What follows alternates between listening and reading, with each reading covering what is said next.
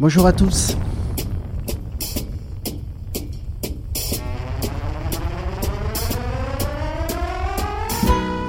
Le sujet que nous abordons aujourd'hui est partout autour de nous. Pas seulement lorsque nous croisons ces hommes et ces femmes à la démarche hésitante ou au corps si frêle qu'il nous effraie.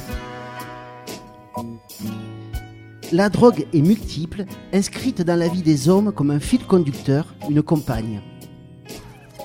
Pour comprendre ce phénomène, Betty Azokar, de la mission métropolitaine de prévention des conduites à risque, et Thierry Lemat, coordinateur du CARUD Aurore 93, sont les invités de cette émission.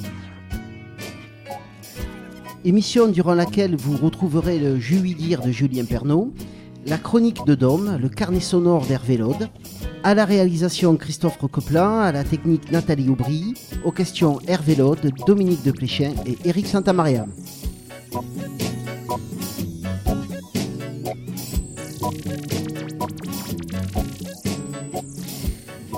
Bonjour Betty Azoukar. Bonjour. Alors vous êtes directrice adjointe de la mission métropolitaine de prévention des conduites à risque, mission qui voit le jour en Seine-Saint-Denis en 1996, avant de se rapprocher de la mission parisienne en, 2012 à peu près. Vous pouvez nous dire un tout petit mot sur, euh, sur cette mission? D'abord, je, je, précise en fait ma fonction. Hein, J'assure actuellement la fonction d'intérimaire, d'intérimaire, disons, de, de, la, direction de cette euh, voilà de cette structure. La mission de prévention, en fait, est un projet euh, qui est issu euh, du département de la Seine-Saint-Denis au départ en 1996, et ça dans le contexte de l'émergence de l'épidémie du VIH/SIDA. Et c'est justement la question des usagers de drogue qui interpellait fortement les acteurs de terrain, ceux qui sont en première ligne hein, dans les quartiers populaires. En l'occurrence, sur notre département, ce sont les éducateurs spécialisés, donc qui étaient dans la rue au contact des, des personnes, on va dire, dans les quartiers, qui ont commencé à tirer la sonnette d'alarme, dire il y a un problème, les usagers, enfin, nos publics, nos jeunes sont en train de mourir. Et ça, suite justement à ces contaminations, euh, ça, ça a contribué à prendre conscience en fait qu'il y avait quelque chose à faire en termes de d'accompagnement des professionnels en fait qui étaient totalement démunis face à ces problèmes. C'est c'est ça l'histoire au tout départ euh, qui a fait que des professionnels, des élus aussi ont euh, souhaité réfléchir à la question et proposer un accompagnement et une aide aux professionnels. Alors en première ligne, Thierry Lemat, vous y êtes. Oui. Bonjour. Vous y êtes parce que vous êtes coordinateur du CARUD Aurore 93. Tout à fait. Alors, le CARUD, c'est un centre d'accompagnement et d'accueil à la réduction des risques pour usagers de drogue. Exactement. C'est un établissement du médico-social créé à partir de la loi de santé publique de 2004 à peu près, loi qui va institutionnaliser la politique de la réduction des risques. Il existe à peu près 140 CARUD euh, en France.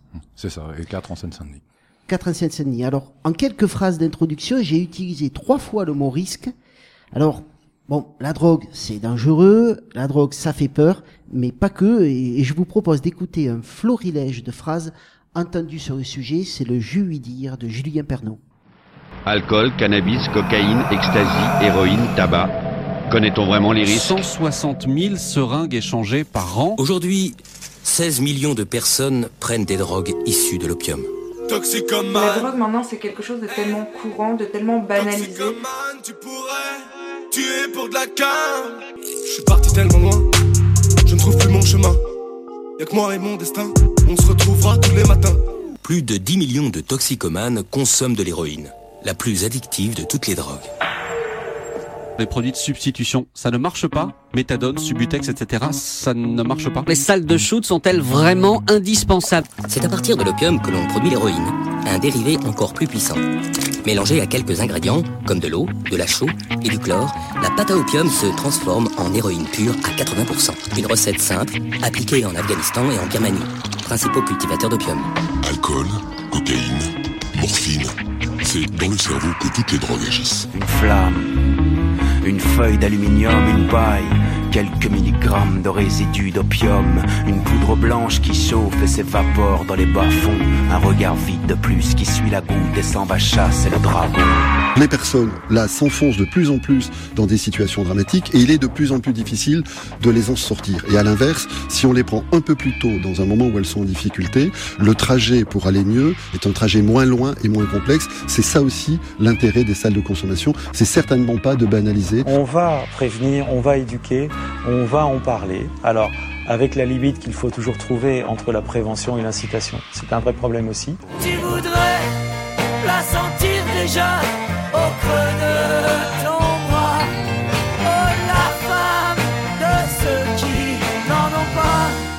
commencé par fumer le joint, hein, comme tout le monde, c'est le chemin basique si on peut dire. Et s'en est suivi un peu euh, le test de, plein d'autres drogues, donc euh, j'ai commencé à, prendre euh, ben, tout ce qui se connaît, des pilules, du speed, de l'MDMA, des, des, les drogues récréatives comme on les appelle dans le milieu. Ce genre de drogue qu'on prend le plus souvent en soirée, en soirée avec des potes, tout simplement en teuf ou...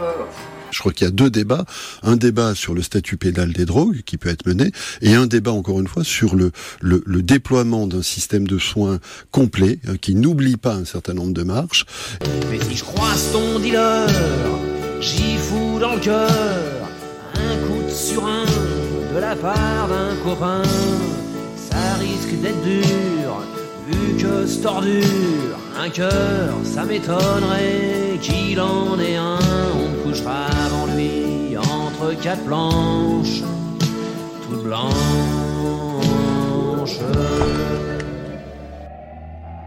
Thierry Debat, je vois que, comme Julien, vous êtes très sensible à Renault. C'est Ouais, votre côté Renault, euh, banlieusard. Oui, euh, c'est ça, oui. Oui, oui, tout à fait pour Liozard. ouais.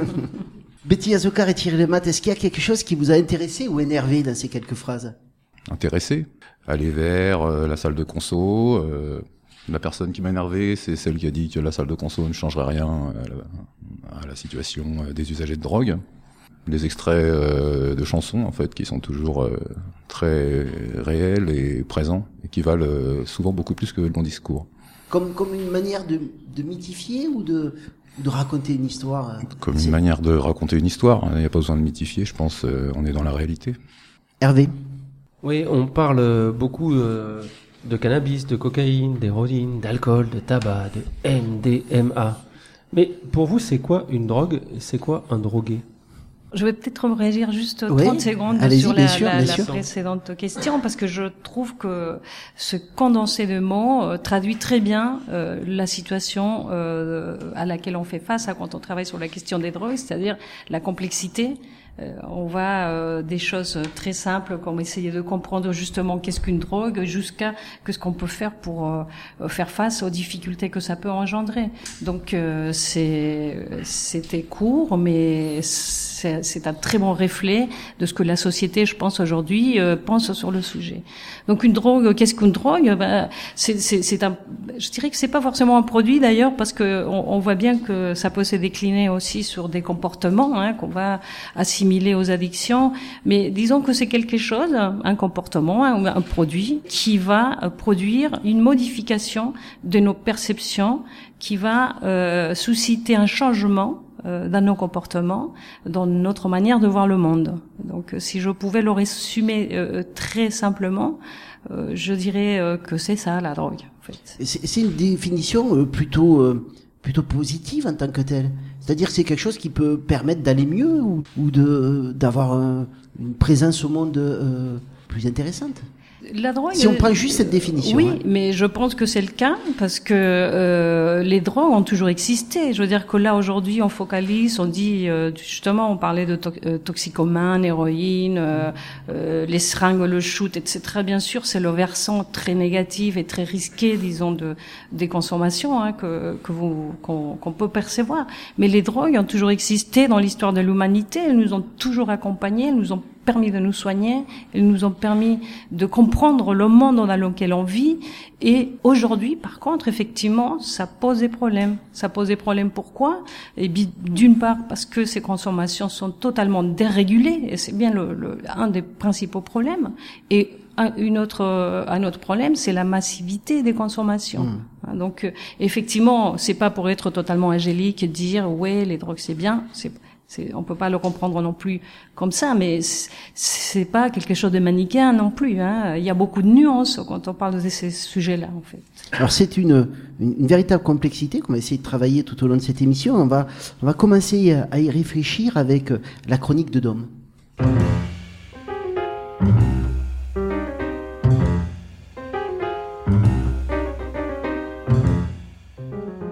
Quand et comment prendre en charge la toxicomanie? La question des rapports de l'homme avec les pratiques addictives et les produits stupéfiants est une question anthropologique majeure. Les représentations de l'usage des drogues et le traitement des toxicomanies se sont transformées avec les époques et les sociétés. Et aujourd'hui, certaines addictions sont partagées et acceptées collectivement et d'autres non. Dans ce dernier cas, les consommateurs les plus vulnérables sont stigmatisés en marge de l'espace social. Alors, on peut s'interroger. De quoi les usagers de produits illicites sont-ils porteurs pour être à ce point facteurs de rejet et de réprobation? Je m'inspirerai ici de l'article Drogue sur Wikipédia qui m'a retransporté dans les années 60. À cette époque, et notamment dans les sociétés occidentales, alors que toute une jeunesse espère, aspire à une société nouvelle, le terme drogue prend progressivement un sens péjoratif, synonyme du terme stupéfiant, se limitant aux psychotropes illégaux. Ce glissement du sens du terme est attribué, nous dit-on, à la mise en place des législations internationales et à l'émergence d'un phénomène massif de toxicomanie. Dans cette vision légaliste, l'alcool ou le tabac ne sont donc pas considérés comme des drogues, malgré les comportements compulsifs qu'ils peuvent induire. Ce sens péjoratif est renforcé par un imaginaire populaire nettement différent entre l'alcool, les médicaments psychotropes et des drogues, où l'usage ancestral et chamanique des psychotropes s'efface en quelques décennies au profit d'une imagerie négative symbolisée par quatre représentations déchéance, compulsion, irresponsabilité et animalité. Avec la drogue et l'addiction, on aurait donc affaire à une représentation de rejet d'une catégorie de personnes renvoyées aux frontières de l'humain. Mais qui nous renvoie aussi la question qu'est-ce que l'humain? Qu'est-ce qui donne sens à son existence? Cette représentation négative n'est-elle pas alors le garde-fou d'une société qui peine à définir le sens de la vie humaine, générant des formes de socialité complexes et rejetant de nombreux individus à ses marges. Une société dite de consommation, qui peine aussi à réguler les risques psychotropes qui la traversent, semble-t-il, davantage. Si la société se prenait tout à coup à déplacer le garde-fou, n'encouragerait-elle pas la légitimité et l'accentuation de ces pratiques? De quelle façon doit-on alors considérer et accompagner les addictions? On peut voir, en tout cas, dans la politique de réduction des risques, et la considération qu'elle apporte d'une personne en souffrance et en danger une voie nouvelle et une avancée dont on ne peut que souhaiter la pérennisation. Faut-il aller plus loin Légaliser, mieux contrôler la production, les produits, leur diffusion, pour mieux en, en réguler la dangerosité? Nul doute qu'il y a là une nouvelle étape à franchir et qu'il faudra pour cela avancer encore davantage dans cette question anthropologique des rapports entre l'homme et l'usage qu'il fait des drogues.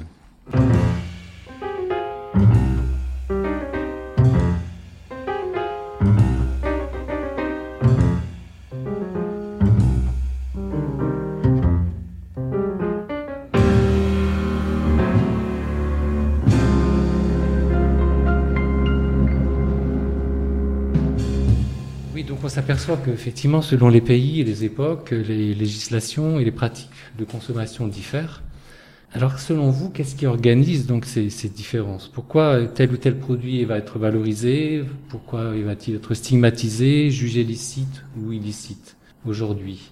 Enfin, déjà, quand on parle des problèmes euh, liés aux drogues et même des, produits, en fait, on a affaire à quelque chose qui est très dynamique. Hein. Plus que les cultures, les pays, je pense que ce sont les moments, les temps aussi, euh, euh, où on observe ces phénomènes. On parlait tout à l'heure euh, des consommations euh, traditionnelles, on va dire, enfin chamaniques, les mmh. usages chamaniques, tout ça. Là, on a, c'est une tendance un peu particulière parce que c'est encadré, on va dire, il y a des, il y a des rituels autour de ça, et bon, bah, ces consommations ou ces usages sont beaucoup moins présents dans nos sociétés euh, moderne, on va dire, hein, euh, mis à part peut-être quelques, quelques, exceptions où le, la tradition ou les cultures vont être beaucoup plus fortes. C'est le cas euh, du Mexique, par exemple, autour des champignons hallucinogènes ou ce genre de choses. Euh, alors que dans nos sociétés à nous, on est confronté déjà, à, on a peut-être d'autres pressions, peut-être que les modes de vie et les cultures vont conditionner ça, en sachant qu'encore une fois, ce sont des phénomènes quand même très dynamiques.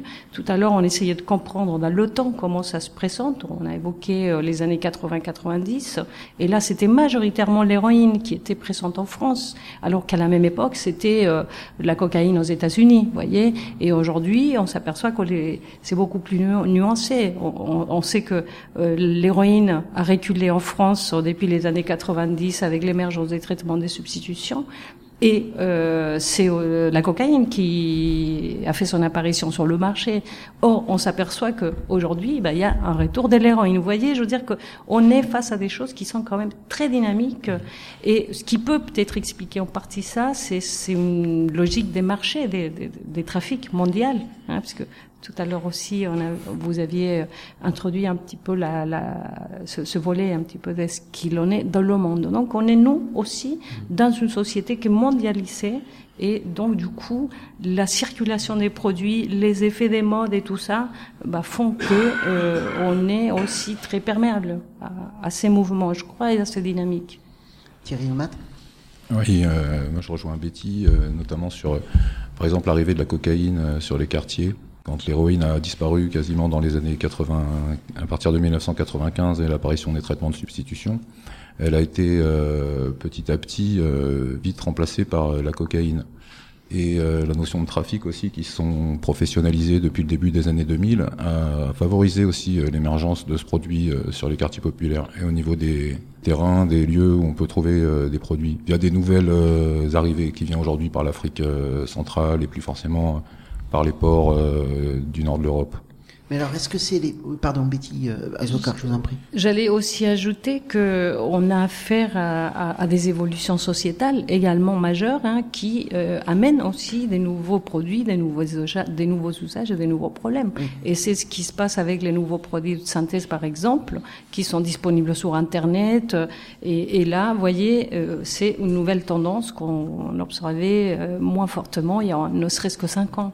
Est-ce que c'est une société qui réclame un type de drogue ou est-ce que c'est les personnes qui organisent le trafic qui, qui, lancent des modes ou qui lancent les produits? Où se trouve le, le curseur? Est-ce qu'on peut dire qu'on peut comprendre une société, une civilisation à partir des drogues qu'elle prend ou c'est simplement euh, une, euh, va dire un, un, produit marketing qui est pensé par euh, des gens qui organisent un petit peu toutes ces consommations? Je dirais qu'il y a un peu des deux, hein, euh, où l'un ne va pas sans l'autre. C'est-à-dire que déjà, il faut euh, voir qu'on est dans des contextes sociaux dans lesquels il y a des injonctions hein, qui sont envoyées à la société. Il faut être performant, il faut être endurant, il faut être... Euh, euh, je dirais, on a des signes comme ça hein, qui nous qui nous demandent en fait à être toujours euh, bien comme il faut, pressant, avoir de l'énergie. Enfin voilà, tout ça fait que justement quand on n'y arrive pas, euh, pour des tas de raisons, euh, parce qu'on est humain tout simplement. Hein. On va chercher donc c'est palliatif pour euh, essayer de tenir la cadence et, et, de répondre un petit peu à, à, à ces injonctions sociétales. Donc il y a d'une part ça, ça c'est un élément de contexte social quand même très fort. Et je pense que euh, les logiques de trafic bah, répondent à cette attente, voyez. Et ça, je pense que ça se pose pas uniquement en France, c'est un phénomène euh, mondial. Chez nous, euh, c'est beaucoup euh, ces produits qu'on a cités tout à l'heure, mais cocaïne, euh, amphétamine, héroïne, alcool aussi, on n'en a pas parlé. Oui. Hein, cannabis pour en ce qui concerne notre, la jeunesse ou pas que les jeunes d'ailleurs, mais par exemple en Asie, ça va être effectivement plutôt les, les psychostimulants, les amphétamines. Hervé? Betty Assokar, le, la fin des années 80 euh, marque le tournant avec la mise en place de la politique et tournée vers la réduction des risques. Là, on, on arrive avec euh, en 87 notamment la mise à disposition de matériel. Des exemples aujourd'hui, il y a 34 distributeurs collecteurs de seringues dans 16 arrondissements de Paris. Il y a des textes qui parlent dans ces années-là d'approche pragmatique et on irait plus à la rencontre de l'usager. Comment on peut définir euh, cette approche, ce travail? On, sent qu'il y a eu un, il y a eu une espèce de révolution de la pensée pour en arriver là, mais vous qui le pratiquez, l'un et l'autre, comment ça se met en œuvre cette approche dite pragmatique dans la rencontre avec l'usager? Déjà, ce qu'il faut dire, c'est qu'on a été quand même euh, très inspiré par les interventions et les travaux d'autres, hein, euh, notamment euh, ce qui se faisait déjà en Angleterre, parce que c'est quand même des précurseurs dans cette démarche de, de la réduction des risques, euh, les Hollandais également, qui avaient justement euh, cette pensée pragmatique. C'est-à-dire que nous, on, il, fa il, fallait qu'on sorte de, du paradigme euh, malade ou délinquant, puisque c'était quand même ça le cadre juridique dans lequel on était pris. Et on a commencé à dire, bon, euh, s'ils sont euh, délinquants, c'est la prison, s'ils sont malades, c'est l'hôpital, voire l'hôpital psychiatrique. Mais est-ce qu'il n'y a pas une voie entre les deux pour des personnes qui n'arrivent pas, qui ne peuvent pas, qui ne sont pas en capacité de euh, gérer leur consommation ou gérer leur comportement ou gérer leurs usages? Donc c'est l'épidémie de VIH, si vous voulez, qui nous a obligés à changer de paradigme et à dire il faudra qu'on accepte qu'il y a des personnes qui vont pas renoncer à l'usage des drogues. Et c'est ça le plus gros paradigme de l'époque.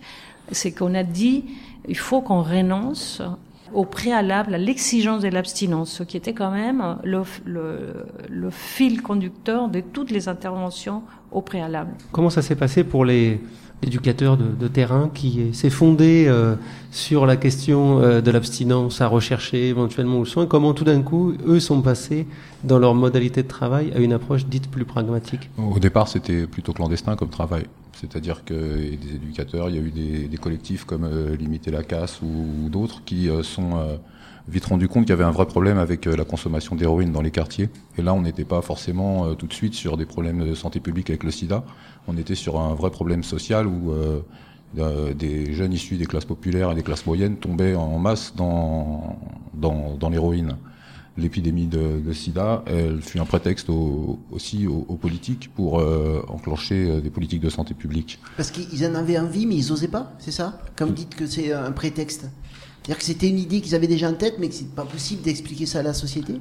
Après, moi je pense que le fait qu'il y ait des milliers de, de, jeunes qui partent dans la cam et qui euh, se retrouvent emprisonnés ou qui meurent, euh, ça pouvait euh, arranger un petit peu au niveau des pouvoirs publics ceux qui sont d'abord tombés sont ceux des les jeunes des classes populaires, issus d'abord de la deuxième génération euh, d'immigrés.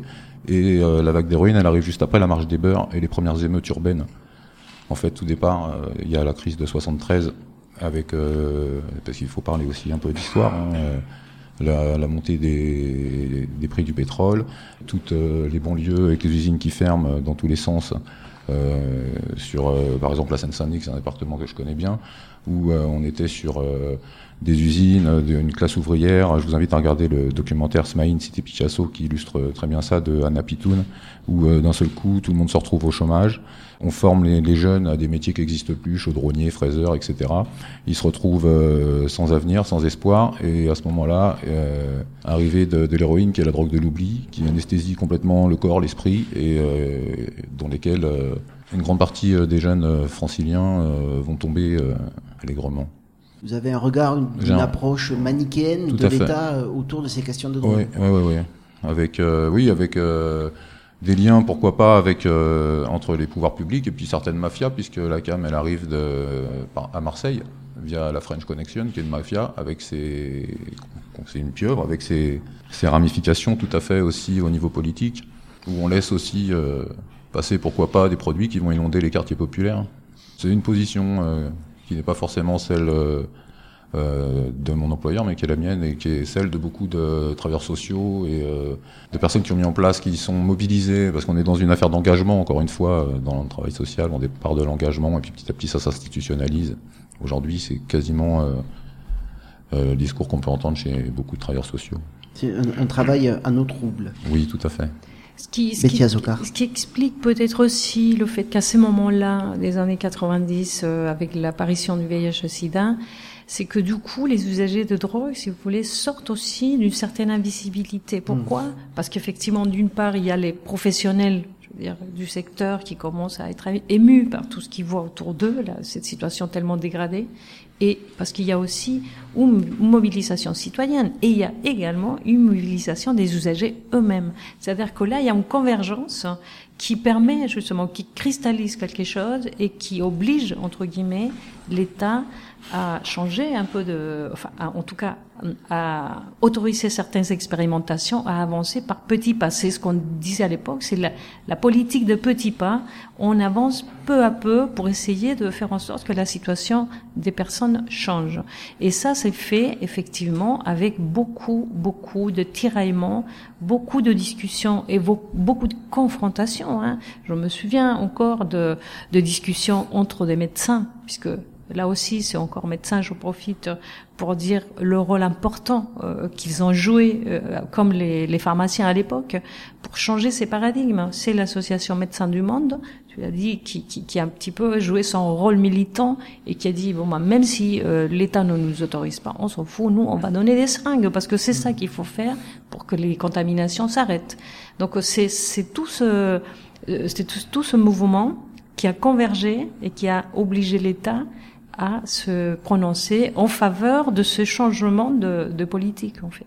Dominique Pour tirer le mat peut-être davantage, cette politique de réduction de, des risques, je disais qu'elle reposait sur une, sa capacité d'évolution permanente au plus près des pratiques, des produits, des profils de consommation sur un territoire. Donc vous travaillez dans un, un CARUD, euh, vous accompagnez des personnes en priorité qui, qui s'injectent de l'héroïne. De l'héroïne et de la cocaïne, oui. Et la cocaïne. Mmh. Qu'est-ce que vous avez développé du coup comme compréhension de ce territoire et de son histoire? Est-ce est qu'il faut donc bien connaître les usages et les produits pour agir? Oui, il faut connaître euh, déjà l'histoire, le territoire, les usages et les produits. En fait, c'est un territoire qui est ancré depuis euh, toujours dans l'économie souterraine. En fait, on est sur euh, des quartiers où il y a une, la population est assez pauvre et euh, l'économie souterraine elle a toujours existé. Hein. Euh, avant on vendait pas forcément de l'héroïne, de la cocaïne ou du cannabis, on pouvait vendre des pièces auto, euh, on pouvait l'économie parallèle, c'est pas que la drogue quoi. On peut acheter un jean, on peut, euh, enfin voilà, tout le monde essaye de s'en sortir, du travail clandestin, etc. Aujourd'hui, euh, c'est le trafic de produits stupéfiants qui qui gagne beaucoup de terrain sur dans cette économie parallèle en fait. Et puis euh, ce qui évolue euh, à petits pas aussi, comme euh, enfin tout évolue à petits pas, hein, notre travail et puis euh, le travail aussi euh, des des marchands, quoi, des, des dealers, et puis l'organisation du trafic aussi qui évolue. Et on a sur des quartiers qui qui s'en sortent aussi beaucoup dans cette à cause de grâce à cette économie souterraine. Moi, j'ai envie de dire que justement, cette politique de petits pas, quand même, euh, pour les acteurs de la réduction des risques, c'est quelque chose qui parfois est un peu agaçante, hein, parce qu'on voudrait par moment faire des grands pas, hein, effectivement, en, en, matière de réduction des risques. Après euh, la délivrance de, des seringues, qui était une, une qui était une expérimentation au tout début. Bon, après c'est rentré dans la loi. Il y a les traitements des substitutions qui arrivent en 96. Il y a les CARUD en 2005. Euh, enfin, les décrets de loi qui organisent ça, en 2005, les, les CARUD, les SAPA. Et depuis, plus rien. Plus rien jusqu'à la salle euh, de consommation. Voilà, jusqu'à la salle de consommation en 2016. C'est-à-dire qu'on a attendu plus de dix ans pour que quelque chose de nouveau arrive. Donc, euh, et là Vous encore. Vous l'avez compris comment cette attente ben, on la comprend pas déjà. Enfin, les acteurs de la réduction des risques ne la comprennent pas parce que les salles de consommation euh, et, et, et d'ailleurs il y a beaucoup d'autres choses qui peuvent être faites en matière de drogue qui n'ont pas été testées en France, comme la délivrance d'héroïne médicalisée par exemple. Vous voyez, il y a tout, plein d'autres dispositifs qui pourraient venir consolider euh, cette politique, mais on a fait le choix de ne pas euh, le faire. Pourquoi? Eh ben Souvent parce que on est face à des questions un peu euh, morales. Euh, euh, la politique drogue aussi, euh, c'est quelque chose qui est qui, qui, est une politique jusqu'à présent très prohibitive, hein, très prohibitionniste. Donc c'est difficile de changer ça. La loi de 70 pose énormément de problèmes aux acteurs de la réduction des risques, et ça, même aujourd'hui on est un peu dans le statu quo, donc il y a des discussions, euh, mais ça bouge pas. Enfin, j'ai du mal à expliquer parce que euh, tous les arguments euh, rationnels, toutes les recherches, toutes les études qui montrent le bien fondé et l'intérêt de ces politiques, bah, sont pas entendus par les décideurs. Alors, la drogue est consommée dans le cadre privé, dans la rue, durant les études, pour faire la fête, sur les terrains de sport, les champs de combat, mais également au travail, pour se sentir plus productif, créateur, pour monter, redescendre, dormir ou rester éveillé. Certains types de consommation semblent relever d'un impensé, comme par exemple la consommation liée au monde du travail. C'est le sujet du carnet sonore. Le carnet sonore. Mon carnet, mon dictaphone. Carnet sonore. Décider de ne jamais adhérer à un discours sans faire l'effort de le comprendre. Le Oui, alors ce soir, le carnet sonore, ça permet de mettre en, valeur un ouvrage qui s'appelle Se doper pour travailler. Donc euh, c'est un ouvrage collectif euh, coordonné euh, par Renaud Crespin, Gladys Lutz, Dominique Lullier qui, a été interviewé. Et je souhaite le, le montrer combien cet ouvrage est novateur parce qu'il s'est placé du point de vue de l'usager et pas forcément du point de vue de la prévention ou de la compréhension ou de la maladie. Il est plutôt parti du côté des usages. Et euh, ce que je veux donner à entendre là, c'est trois domaines de travail auxquels on n'associe pas comme ça a priori euh, l'usage de psychoactifs. Euh, on va écouter le premier. Je pense par exemple à quelqu'un qui travaille dans le bâtiment qui explique que pour certaines tâches, lorsqu'il s'agit de monter sur un échafaudage, il faut éviter là de, de prendre des produits. Et puis en même temps, quand on a des tâches qui sont des tâches routinières, abrudissantes, du genre j'arrive le matin sur le chantier, le chef de chantier me dit qu'aujourd'hui mon job c'est de repeindre 5 radiateurs, là, si je fume un joint, c'est juste bien. En fait, je vais m'évader. Donc là, voilà, on, voit que le monde du bâtiment, auquel on ne pense pas a priori, euh, et selon la tâche, le, lien avec le, type de tâche demandée, il peut y avoir un usage comme ça euh, euh, qui permet un, détachement. On voit aussi, euh, elle nous propose un autre monde qui est celui euh, des personnes qui gardent nos bagages et qui les transbahutent entre deux avions dans les aérogares. C'est un travail qui est réalisé dans le cadre d'entreprises sous-traitantes qui offrent une stabilité de l'emploi très faible. C'est dans les sous-sols des aéroports, y compris donc la nuit. On peut venir travailler avec des ceintures de contention pour tenir malgré tout.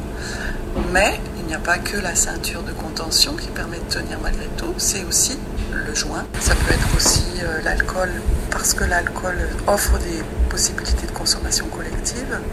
Donc voilà, excusez-nous pour le son. Euh, là, en l'occurrence, on est encore sur un monde où c'est la douleur, euh, l'antidote à la douleur, parce que porter les bagages c'est assez lourd, surtout dans des conditions longues de nuit.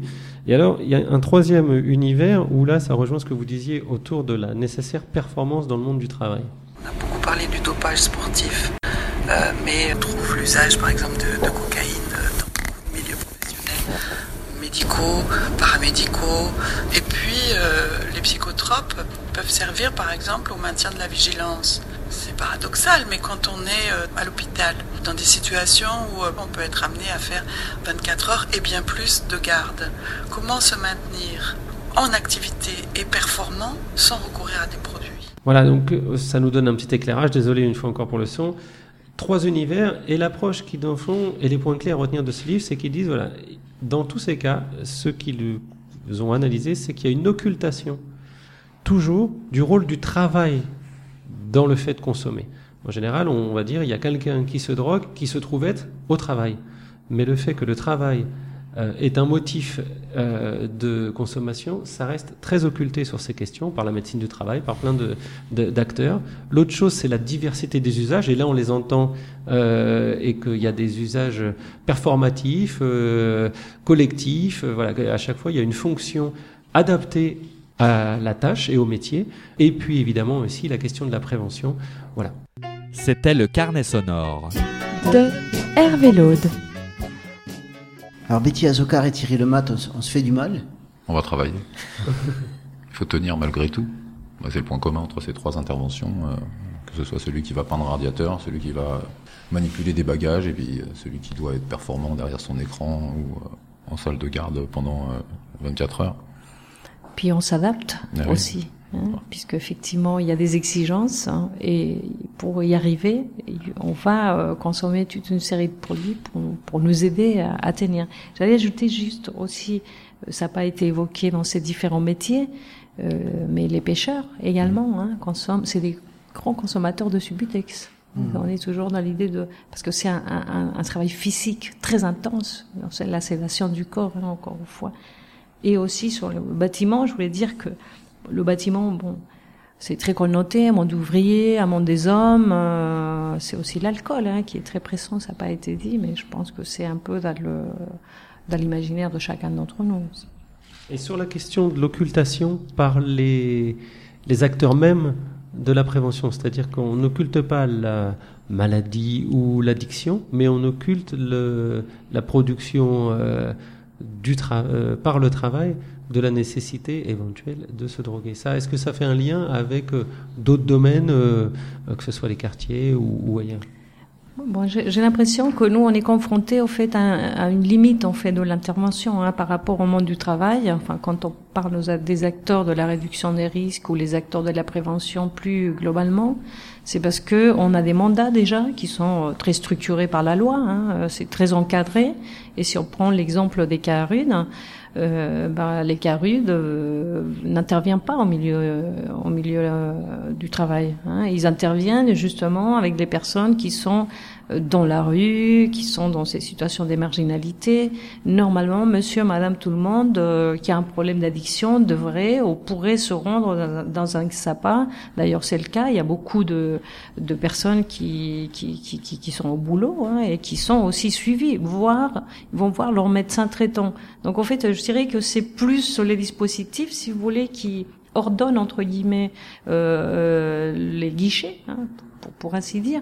Et le, le, problème, donc, c'est que euh, les acteurs de la prévention sont conscients aussi qu'il faudrait peut-être aller plus loin et qu'il faudrait être un peu plus euh, offensif en matière de prévention, mais les moyens euh, manquent. Oui, et puis la médecine du travail, on ne demande pas si on prend des produits, on demande si on fume à la limite, si on boit, si on fait du sport. Et euh, si un chauffeur de taxi de prendre la cocaïne pour tenir ou un chauffeur routier, on va pas trop lui demander ça. Aujourd'hui, un peu plus, on va faire des tests, mais c'est toujours dans un but répressif en fait. Il n'y a pas tellement de, on n'est pas dans la prévention. Euh, ça va être plutôt euh, coercitif. Ouais, il y a, y, a y a, un article très intéressant dans l'ouvrage euh, autour de la question de l'introduction des textes, des tests, et effectivement euh, la difficulté parce que c'est corrélé euh, au règlement intérieur en général, et donc. Mhm ça peut être vite des sanctions disciplinaires. Ouais, oui, au Carut, on accueille énormément de personnes qui sont en situation de précarité, qui sont pas forcément dans l'emploi, mais euh, je vois pas mal de personnes venir chercher du matériel en taxi. Et ce sont des chauffeurs ou... Et les, oui, tu l'as dit, je crois, les conducteurs routiers, aussi, les conducteurs routiers, oui, oui. Oui. oui, qui doivent faire euh, 12 heures. Euh... Ce sont des travaux, effectivement, euh, très monotones. Hein. Là, il faut, faut, faut, faut, pas s'endormir. Et comment, comment on peut alors on a parlé de la monotonie du travail, de la souffrance au travail, et comment on comprend la consommation aussi dans un cadre, par exemple, festif? Mais parce que ça fait du bien la drogue. Hein. Bah oui, c'est marrant. Ne me dites pas ça, me regardant. oui, bah, des consommations festives de, cannabis chez les jeunes qui vont profiter d'un concert, euh, d'une soirée pour se marrer, euh, boire un verre euh, le vendredi soir, le jeudi soir, pour s'ouvrir, pour, pour se désinhiber, pour aller vers les autres. Bah, ça socialise aussi, justement, ça permet d'être ensemble, de, de, faire du lien, euh, etc. Bon, après, euh, pour ceux qui nous écoutent, euh, on propose pas d'aller se faire du bien ah non, non. en se droguant. Hein. On propose d'éviter les abus, quoi. C'est des constats. De réduire les risques. On hein. continue encore ah, un petit peu de notre radio. ah, Alors, Betty Azokar et Thierry Lemat, la France est le dixième pays à expérimenter des salles de consommation. Celle située à Paris, près de la gare du Nord, l'espace Gaïa, est ouverte suite à la loi du 26 janvier 2016 de modernisation de notre service de santé. Ces dispositifs relèvent-ils de l'évidence pour vous? Oui. Oui, complètement, ouais. Oui, ça relève de l'évidence. Ça permet aussi de donner, euh, d'ouvrir les yeux, en fait.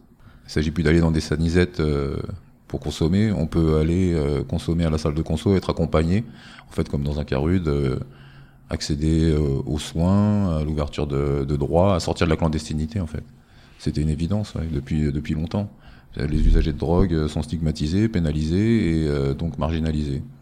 Et en quoi une salle, un endroit où ils peuvent aller consommer, va changer ce regard-là de la société sur eux? Le regard de la société euh, avec le temps il changera nous euh, là où je travaille en fait on distribue énormément de seringues. On a distribué euh, plus de 50 000 seringues l'année dernière. On en ramasse énormément aussi, des quantités astronomiques de seringues usagées. Les riverains euh, autour du Carude, ils demandent pas forcément à ce qu'on arrête de distribuer ou à ce qu'on ferme. Ils demandent à ce qu'on ouvre une salle. Ça permet ben, de qu'il y ait moins de matériel qui traîne, qu'il y ait moins de pollution visuelle, qu'il y ait moins de risques pour tout le monde, donc des risques et de dommages. On parle de réduction des risques là et des dommages pour les usagers, les riverains, et souvent, euh, les riverains ont des usagers ou les riverains sont des usagers. On est dans la question de l'amélioration de la santé publique mmh. et de la tranquillité. Oui, oui, oui, tout à fait. Dominique Oui, quels sont les, les utilisateurs de, des salles de consommation? Est-ce qu'il y a des différentes catégories de personnes qui, qui viennent ou est-ce que c'est des gens qui sont dans la rue essentiellement Ce sont essentiellement des gens qui ne peuvent pas consommer dans l'espace privé. Mhm. Donc, euh, qui, euh, au lieu de Donc, consommer... qui peuvent pas consommer chez eux non plus. voilà, c'est ça, qui peuvent pas consommer chez eux ou qui n'ont pas de chez eux, ou qui sont euh, dans des institutions où on n'accepte pas forcément non plus les consommations, bien qu'on accueille des personnes qui sont en situation de précarité et donc plus fragiles. Est-ce que vous accueillez des femmes également? Oui, à peu près 10-15% de femmes, alors qu'elles représentent une part plus importante chez les usagers. Elles viennent moins. Elles viennent moins. Et comment on l'explique Je sais pas. Elles viennent moins. Comment fonctionnent ces salles? Qu'est-ce qu'on y fait à l'intérieur? Eh bien, dans les salles des consommations, euh, il y a deux espaces, disons. Hein. Il y a d'abord un lieu où les personnes arrivent et elles sont accueillies. Et là, elles vont avoir un échange avec un professionnel de santé pour et à chaque fois, hein, c'est systématique, c'est-à-dire que si une personne vient trois fois dans la journée, trois fois, ça sera le même protocole.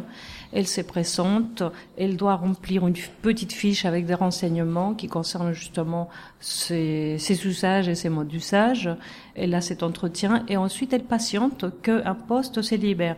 Dans la salle de consommation à Gaïa, il y a deux possibilités hein, qui sont offertes aux usagers, soit un espace d'injection, soit un espace où ils peuvent fumer du crack les personnes viennent avec leurs produits, c'est très important de le préciser puisque c'est pas, euh, ils viennent pas pour consommer euh, et Mais ils peuvent pas acheter, ils peuvent pas acheter sur place. Non, non, non. ils, ont le droit d'avoir une certaine, euh, une certaine limite de, de, de, de drogue. Ils peuvent avoir ce qu'ils veulent dans les poches, les. Mm. Voilà.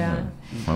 Et ensuite, donc, euh, ils, ils, patientent qu'un poste se libère en fonction de leur euh, mode de consommation, disons, et ils ont un temps limité pour aller consommer. Donc, cet espace, ce sont des de tout petits postes, disons, et qui sont surveillés, c'est-à-dire que euh, il y a une vitre derrière cette vitre, il y a un professionnel de santé qui observe. Il n'intervient pas dans les gestes de consommation. On a aussi, et ça aussi c'est très important, délivré à la personne tout le matériel dont elle a besoin pour consommer dans des bonnes conditions d'hygiène. Hein, C'est-à-dire que euh, il n'y a pas de partage de seringues, voilà, le matériel est récupéré, voyez. Et on va observer justement tout ce que la personne, enfin comment la personne consomme. Et au bout de euh, quelques minutes, euh, je crois que c'est un petit quart d'heure, euh, la personne donc est invitée à libérer le poste pour que quelqu'un quelqu'un d'autre vienne s'installer. Hervé? Oui, j'ai une question aussi liée aux, aux habitants. Euh, là, moi, dans votre explication, j'apprends beaucoup de choses. je me dis que le, la salle où le carude serait en bas de mon immeuble, quel travail il y a eu euh, sur le terrain pour un truc tout bête, mais on, parle de ça pour d'autres choses, une journée porte ouverte, une découverte, voilà, histoire de limiter peut-être les fantasmes possibles d'un lieu qui serait euh, euh, inconnu. Il faut savoir que cette structure est dans un lieu phare de la consommation de la drogue à Paris. Les riverains sont déjà confrontés à, cette question-là.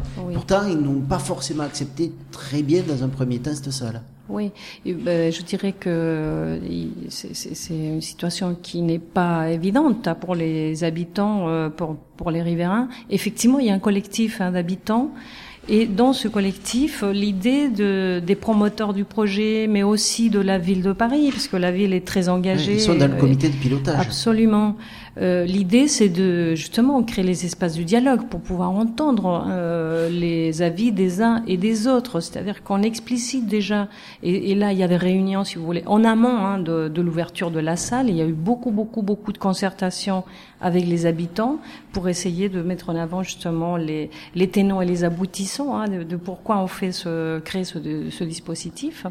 Et ce, ce, ces réunions des concertations continuent aujourd'hui parce que euh, les les, les habitants, les riverains euh, subissent quand même une certaine pression, on va dire, autour de cet endroit, qui n'est quand même pas facile à gérer. La, la salle n'a que six mois d'ouverture, Oui. et les problèmes, disons, euh, de sécurité ou des nuisances vont pas se régler du jour au lendemain. Donc, ces concertations sont encore euh, une réalité aujourd'hui. Ça va continuer jusqu'à ce que peut-être il y aura d'autres salles ailleurs, que les populations vont se disperser un peu plus et que la pression va diminuer autour de ces quartiers. Tirer le mat. Oui, alors euh, nous, de notre côté, on a fait un grand travail euh, d'aller vers en fait. C'est vous avez commencé à travailler avec. Ah oui, énormément. riverains, ouais. ouais. Ouais, en fait, euh, euh, une des missions des Carut, c'est le travail de proximité, le travail de médiation.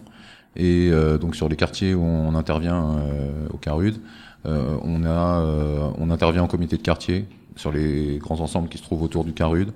On a fait des formations auprès des, gardiens d'immeubles, auprès de d'autres travailleurs sociaux, auprès de, on a fait des interventions euh, à l'école à destination des parents. On rencontre régulièrement les riverains. On passe euh, au quotidien sur les lieux où les usagers peuvent consommer. On a fait dernièrement, on a rencontré euh, une quinzaine d'habitants du secteur le plus proche.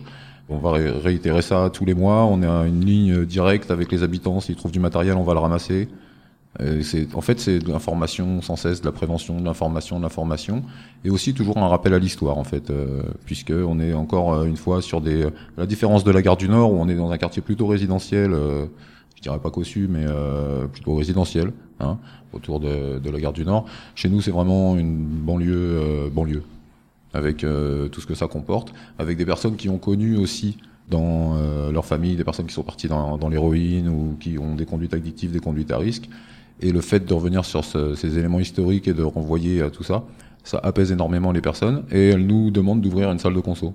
Pour qu'on puisse s'occuper aussi des usagers, pas forcément pour qu'il y ait moins de matériel qui traîne, parce que bon, c'est une réalité, il y en a beaucoup, mais qu'on qu'on s'occupe des, des usagers, qu'on les accompagne. Il faut que ce soit un service rendu au quartier. Quoi. Exactement, oui, oui, oui. Ouais, c'est un service rendu à la population, aux usagers qui font partie de la population, parce qu'il y a beaucoup de personnes qui viennent de partout euh, pour euh, se fournir en produits et prendre du matériel au Carud, mais il y a énormément d'usagers qui sont du coin, quoi, des communes environnantes. Justement, ces usagers, comment ils ont réagi? Eh ben, les usagers, euh, au lieu de consommer sous un arbre ou euh, dans, dans un parking ou sous un réverbère euh, sous la pluie, ils préféraient avoir une salle et qu'on s'occupe d'eux. Après, les usagers, ils ramassent avec nous le matériel aussi. La file active, elle doit être 350, 400 personnes. S'il y en a 10% qui balancent leur matériel partout, c'est un maximum. Euh, la majorité des usagers viennent avec nous ramasser euh, du matériel et vont même vers les habitants, qu'ils connaissent parfois. Il y a une demande des usagers, une demande des habitants. Il y a que, on attend les pouvoirs publics, quoi. Juste, euh, peut-être, euh, c'est une expérimentation, euh, cette salle de consommation. Est-ce qu'on a des premiers enseignements de cette expérimentation? Je sais qu'il y a des travaux sur Vancouver, sur Sydney, qui ont ouvert il y a, il y a bien longtemps. Mais déjà, est-ce que sur Paris, est-ce qu'on a déjà des premiers renseignements Moi, j'ai du mal à vous répondre précisément à la question parce que effectivement, ce projet est porté par l'association Gaïa. Moi, ce que je peux vous dire, c'est ce que nous on observe un petit peu plus à distance. Hein. Euh, la première chose, c'est qu'effectivement, ça donne envie à d'autres d'éventuellement reproduire ce type de dispositif. Enfin, de, de- ça donne encore plus envie, envie de dire, parce que euh, on s'aperçoit que effectivement, les usagers euh, plébiscitent le lieu, c'est-à-dire qu'ils viennent. Donc à partir du moment où ils consomment dans la salle des consommations, ils consomment pas ailleurs. Donc euh, il y a quelque chose qui, est un peu absorbé en termes de nuisance, on va dire. Euh, il y a aussi euh, euh, des professionnels qui pensent que peut-être il faudrait encore une fois innover dans ce sens de d'accompagner les consommations des usagers. C'est peut-être pas forcément de des dispositifs aussi lourds parce que euh, la salle elle, elle, elle, elle- nécessite un, un, un investissement, je dirais important euh, en termes des moyens et des moyens humains aussi. Euh, donc ça donne envie peut-être d'e- d'expér- d'expérimenter des nouvelles choses.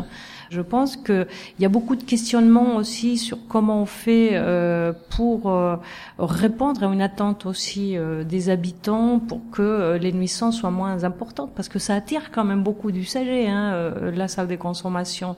Donc je connais pas le, le chiffre exact en termes de, de file active. Mais euh, il y a beaucoup de passages. Donc ça demande aussi éventuellement à se poser des questions sur les horaires d'ouverture. Peut-être qu'il faut prolonger les, les, les horaires pour Ouais, C'est qu'il y ait- 13h, 22h, si je me trompe pas, à peu près. 7 jours sur 7. Ouais, c'est ça. Et pour répondre à, à Betty, nous, à la demande des habitants et pour répondre aux besoins aussi euh, par rapport aux nuisances, on a on a ouvert, euh, on ouvre plus tard, on ouvre le soir deux fois par semaine. Euh, on ouvre le samedi alors qu'avant on était fermé. Et on va essayer d'ouvrir le dimanche et puis d'avoir une extension aussi de notre établissement. Alors vous avez parlé Avec- des... Pardon. Ouais, je t'en prie, avec des espaces qui sont euh, qui sont pas une salle de consommation, mais où on, euh, on fait de l'éducation au risque lié à l'injection aux usagers. Leur permettre d'ouvrir des espaces de consommation. Enfin, il y a tout un, un panel de- d'innovation comme ça à, à faire. Peut-être euh, Betty Azocar et Thierry Lemat, une dernière question avant de nous séparer. Alors il fallait bien vous la poser, cette question. Il y a un nouveau président de la République qui va bientôt euh, former un nouveau euh, gouvernement. Vous êtes ministre de la Santé, euh, tous les deux. Vous légalisez des drogues, vous légalisez les drogues, vous créez des nouveaux dispositifs, lesquels? Oui, euh, D'abord, vous, ouais. en tant que ministre de la Santé. En tant que ministre de la Santé, ben, je vais euh, légaliser l'usage de toutes les drogues et permettre aux usagers d'avoir accès à des produits sains, euh, contrôlés, hors de tout, euh, tout marché clandestin. Et c'est vous qui, qui, qui faites euh, la, la production? Non, on n'est pas obligé. On peut gérer la production euh, pour qu'elle soit de qualité d'abord. et Euh, quelle sorte de, des marchés clandestins? Eh ben, les, euh, tous les terrains où on peut se procurer tous les produits, et puis on embauche euh, les jeunes des quartiers euh, qui euh, sont euh, en ce moment euh, en échec scolaire et qui tombent dans, dans le trafic et qui deviennent par conséquent des délinquants. On leur permet de se former, euh, pourquoi pas, euh, à des nouveaux métiers. D'accord. Vous voulez aussi être ministre du Travail et de l'Éducation? Vous avez beaucoup Aussi, d'ambition, tout Monsieur. Lamat. Betty Azocar, pour vous Eh bien, moi, je donnerais quand même beaucoup plus des moyens aux acteurs de la prévention et de la santé, hein, parce que si on légalise, euh, euh, comme vient de le faire euh, Monsieur le ministre à côté de moi, euh, fait, euh, madame. il faut pas, euh, il faudrait pas euh, laisser quand même euh, tout ça euh, sans un cadre, en fait. Donc, euh, faut donner des moyens. C'est l'expérience portugaise qui montre que euh, c'est en appliquant justement une politique concertée, une politique globale, une politique où les gens peuvent avoir des moyens réels euh, d'être accompagnés et d'être soignés que euh, les impacts négatifs des usages vont diminuer. Et c'est quand même pour moi ça euh, le principal objectif. Et l'autre, euh, le deuxième objectif qui va de pair aussi avec euh, ce changement de loi, c'est une mettre le paquet, si, je peux dire ça comme ça, sur la prévention, parce que il faut s'occuper des gens qui sont déjà dans les usages, mais il faut aussi se donner des moyens pour s'occuper de ceux qui n'ont pas encore commencé à consommer et qui seraient peut-être un jour tentés de le faire. Merci beaucoup, Betty Azocar et Thierry Lemat. Ah, Thierry Le- Lemat, une dernière euh, Oui, petite phrase euh, une dernière petite phrase pour euh, au sujet de la prévention. Euh, on intervient énormément en établissement scolaire, euh, en, en foyer euh, travailleurs. Enfin, dès le plus jeune âge, l'intervention précoce est primordiale pour connaître, savoir plus et risquer moins. D'accord, mais on a, on a bien entendu ce- cet objectif de politique globale autour de cette question de, de société qu'est la drogue. Merci beaucoup à tous les deux. Merci. à vous. Merci. À bientôt, chers auditeurs. Vous pouvez retrouver toutes nos émissions sur notre site trottoirdacote.fr, toutes les informations sur notre page Facebook. Merci beaucoup à tous. C'était le trottoir d'à côté et ça fait du bien de se parler.